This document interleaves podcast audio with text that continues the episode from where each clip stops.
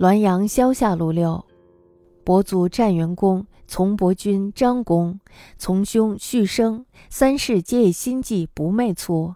续生子如润亦患事疾，一日至宅，将苗楼角而笑曰：“此中有物。”破之，则骤转入小龛，一故登情在焉。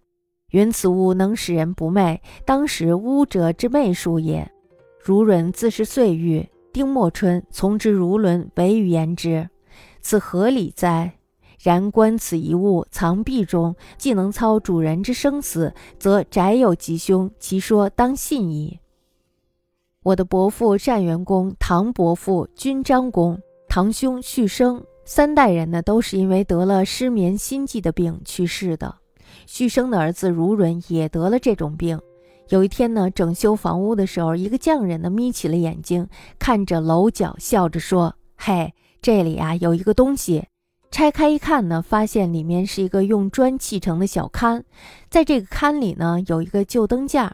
有人说呀，这个东西能叫人睡不着觉，是当时的泥瓦匠做的一种眼术。如润呢，从此以后病就逐渐的好了。乾隆丁未年的春天，我的堂侄如伦对我说起了这件事儿。这是什么道理呢？